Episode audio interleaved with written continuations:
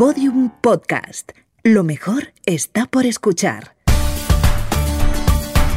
Yoigo presenta Pienso, luego actúo.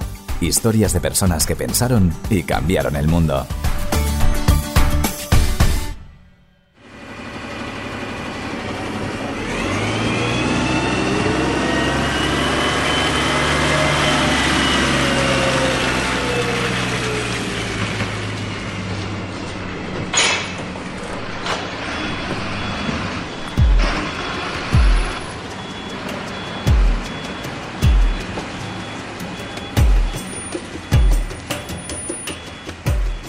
Has escuchado estos sonidos cientos, miles de veces. Todas las noches, bajo tu casa, un camión recoge la basura que generas a diario. Para ti, no es más que un desecho del que debes desprenderte. Sin embargo, para otras personas, la basura es mucho más. La basura es consumo. La basura no existe. Es un invento de la sociedad de consumo. Es una etiqueta. Un prejuicio. La basura es abundancia. La basura es caos, desorden. Lo que no quieres ver. La basura es invisible. Incluso lo desconocido en ocasiones. Es desconcertante. Potente. Infinita. Creatividad. Hermosura. La basura son posibilidades.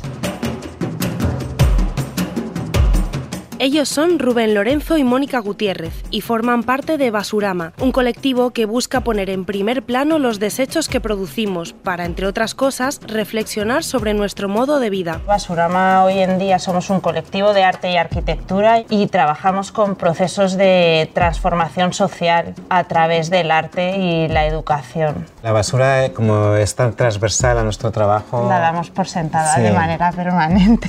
Es el medio, es el fin, es el proceso. Arte con basura arquitectura con basura como que no, no nos define, sino la basura nos permite mediar y reflexionar sobre muchas cosas.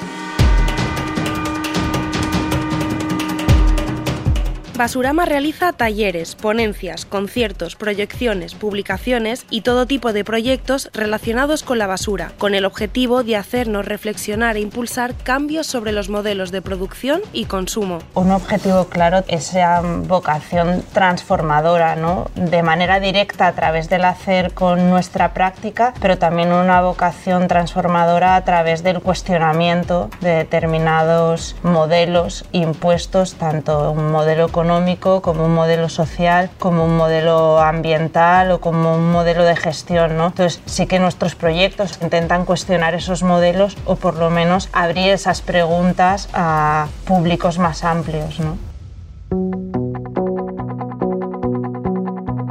Este colectivo tiene ya 18 años de existencia. Nació en el año 2001 en el ámbito universitario y con un objetivo donde lo lúdico ocupaba un lugar prominente. Éramos estudiantes de arquitectura en el seno de la Escuela de Arquitectura de Madrid, en la Complu, como una necesidad de divertirse y generar otro tipo de dinámicas en la escuela. Y echábamos en falta una manera de relacionarnos en nuestros cursos, en nuestras clases de otra manera más divertida y sobre todo hablar de temas que sucedían en nuestro barrio, en nuestra ciudad, en nuestra calle y, y no de cómo entra la luz por la ventana, ¿no? que a veces era como muy místico, cómo se construía un edificio. ¿no?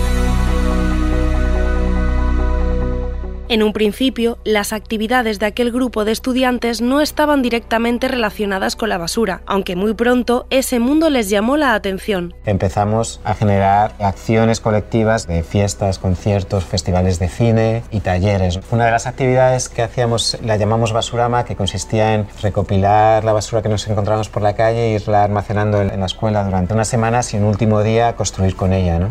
Poder trabajar con nuestras manos, de repente te sentías mucho más útil, más eficaz y además eran sesiones colectivas, poníamos música, construíamos con los mayores, con los de tercero. ¿no? Había una mezcla, ¿no? un caos y la basura generaba suciedad, desorden, mezcla. De todas las actividades que idearon y en las que participaron, Basurama fue la que más satisfacciones les dio. No solo eso, les planteaba retos y oportunidades de investigación. Lo fuimos repitiendo y la basura nos generaba todo el rato preguntas y ganas de saber más. Empezamos a invitar a filósofos, a gente del medio ambiente, a urbanistas, qué pasa en la basura. La basura de un barrio es diferente a la de otro barrio, visitar vertederos, papelerías, ¿no? chatarrerías. Empezamos a abrirse un, un camino, un mundo súper emocionante. Por aquel entonces, Basurama solo era un festival que ellos organizaban con apoyo de la universidad, pero poco a poco el proyecto fue creciendo y se hizo necesario salir del ámbito en el que se había originado. Salimos de la universidad, en parte porque éramos un conflicto en la universidad, ¿no? Permitió que saliera del contexto universitario y se independizara y fuera ya Basurama, en vez de un festival, fuéramos un grupo de personas que teníamos unos intereses comunes, ¿no? En torno a la basura, a la reutilización. Salir del área universitaria suponía entrar en un mundo totalmente nuevo y enfrentarse a un reto al que hasta ese momento no habían prestado atención, la profesionalización. A partir de que salimos de la universidad, presentamos el proyecto a centros culturales y uno de ellos fue la Casa Encendida. Y ahí se generó una estructura económica porque en la Casa Encendida nos pidieron un presupuesto. Empezamos a preguntar a gente cercana, a artistas, otros colectivos, cómo se hace un presupuesto y cuánto te valoras. Entonces aprendimos cosas que no te enseñan en la escuela, a valorar un trabajo y a ponerle precio a lo que haces. ¿no? Entonces se fue convirtiendo una actividad por placer, por placer a que fuera nuestro modo de vida, nuestro trabajo. A partir de ese momento, Basurama diversificó sus actividades, convirtiéndose en algo mucho más grande y complejo que la idea original. Durante estos 18 años, hombre, creo que hay más de 100 proyectos y en los cuatro continentes nos queda la Antártida. Sí, hemos tenido la oportunidad de viajar por todo el mundo porque nuestros proyectos son muy contextuales, in situ, no tenemos un proyecto que se repita y hemos tenido abiertas varias sedes, ¿no? La estructura de Basurama es muy flexible, alguien que ha necesitado vivir en Brasil, pues ha generado un nodo Basurama en Brasil, o en Milán o en Bilbao.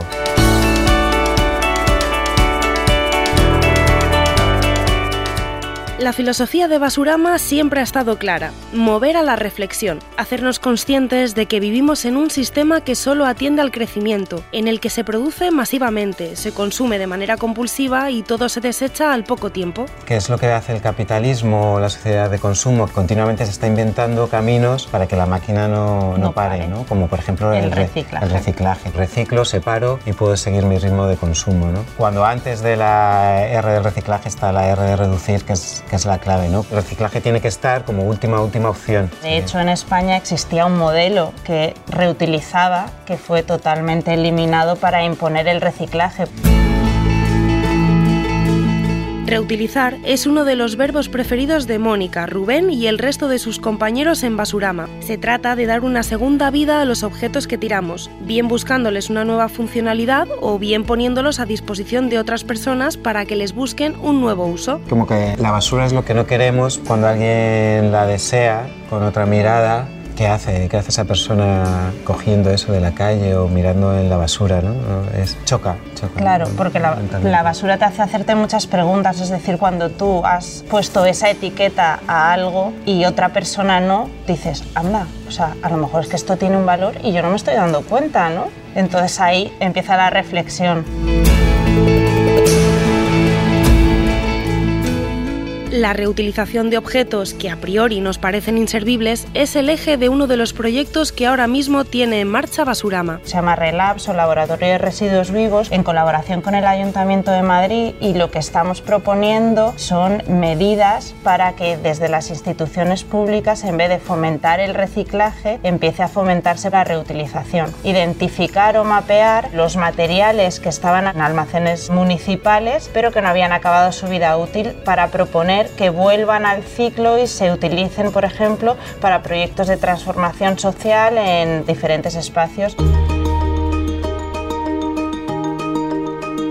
A Rubén y Mónica les gustaría llevar la reutilización un paso más allá y permitir que el ciudadano pueda disponer de espacios públicos donde recuperar lo que otros desechan. Ya que se separa, se hace el ejercicio de separar en un punto limpio, ¿por qué no el ciudadano puede llevarse las cosas de ahí? No. Por ley, una vez que tiras tú una cosa a la papelera o a un punto limpio, ese material, esa basura pertenece al Estado. Ya que se ha hecho el esfuerzo de generar un punto limpio donde se separa, ¿por qué no la ciudadanía puede recuperar lo que le interese y no que vaya eso va otra vez va al vertedero realmente, aunque separado, y se, el vertedero se hace más grande. La idea es hacer cada vez más pequeños vertederos. Claro. Si se pudiera modificar la ley y que los puntos limpios sean puntos de recuperación, La colaboración de Basurama con las instituciones no es nueva. Si el proyecto Relapse, del que hablaba antes Mónica, se realiza con el Ayuntamiento de Madrid, en 2009 también idearon una campaña gubernamental de concienciación. Casi todo lo que compras lo tiras fue una campaña que hicimos de concienciación o de reflexión hace muchos años con el Ministerio de Medio Ambiente, de Medio Ambiente y pretendía cuestionar sobre el consumo. ¿no? El objetivo era unir el objeto que compras con el vertedero, que a través del acto de tirarlo a la basura lo desligamos, el desperdicio de la compra, pero realmente todo lo que compras directamente es cuestión de tiempo, es basura. ¿no? Ese lema tan contundente, casi todo lo que compras lo tiras, apelaba directamente a nuestra conciencia. Casi todo lo que compras se convierte en un desperdicio más pronto que tarde. Entonces, según nos dicen desde Basurama, ¿no es hora de plantearse si ese es un modelo válido? Estamos trabajando en hacer propuestas que en realidad o sea, están súper alineadas con realmente las políticas que se nos están imponiendo desde Europa, porque es que de aquí al 2030 se supone que hay que reducir en un 45% la basura que llega a nuestros vertederos. ¿Cómo vas a conseguir eso si no empiezas a cambiar el sistema?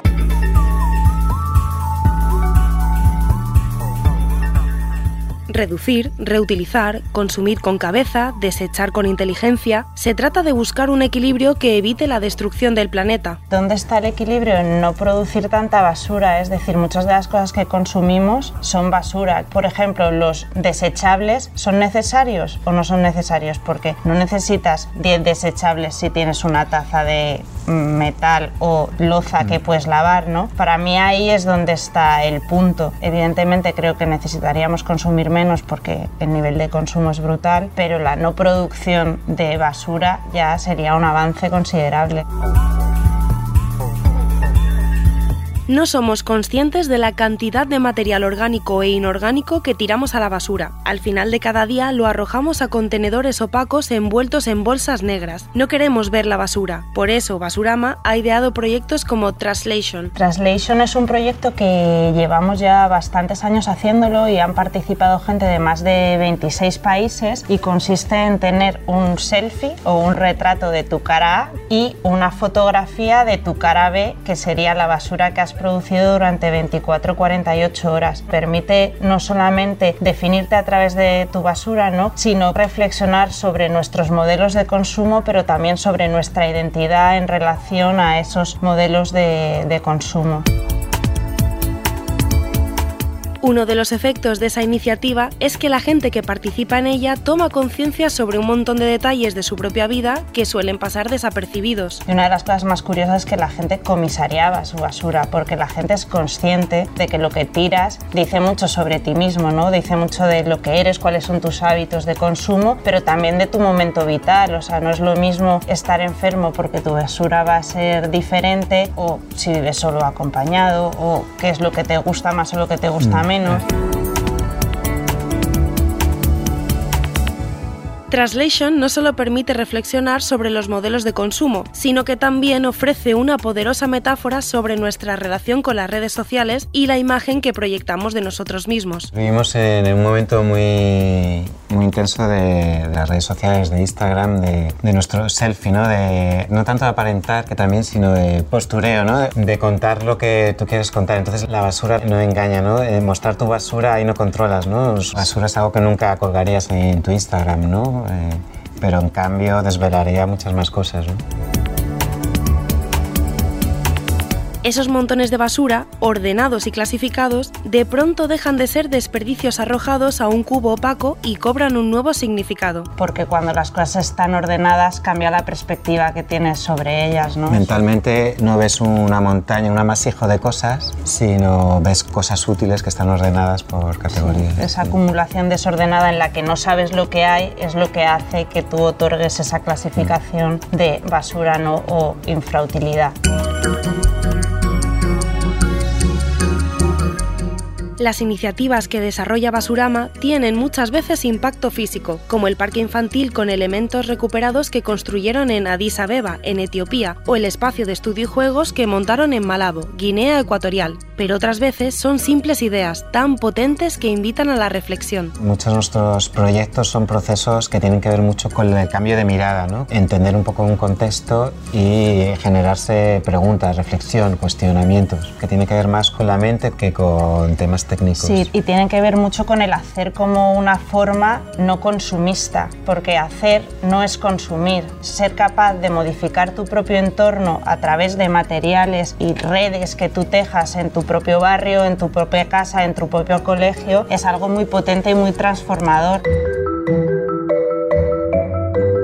Y para transformar conciencias y cambiar miradas, nada mejor que trabajar y colaborar con colegios, institutos y centros educativos de toda índole. La formación está muy presente, es transversal a cualquier proyecto, proceso que hacemos, ¿no? Y muchas veces además trabajamos en centros de formación reglada, donde aterrizamos con nuestra disrupción y ahí se genera conflictos muy interesantes. Por ejemplo, estamos trabajando en colegios, que nosotros llegamos y invitamos a la comunidad escolar, tanto a los profesores como a los alumnos, como a los padres y madres, a repensar sus espacios, su manera de convivir y hacerles ver que pueden transformarla y pueden cambiarlo ¿no? con los recursos que tienen.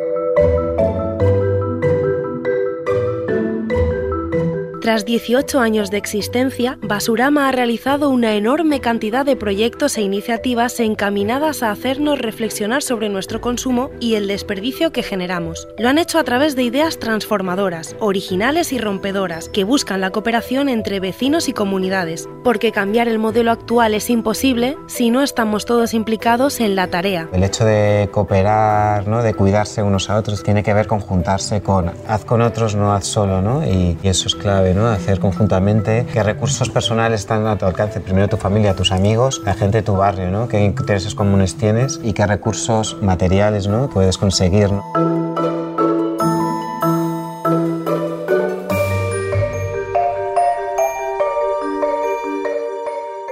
Yoigo te ha ofrecido Pienso, luego actúo.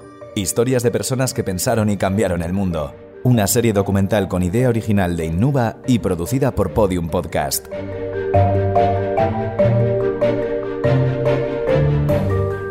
Narrada por Noemí López Trujillo, con guion y diseño sonoro de Alfonso Latorre.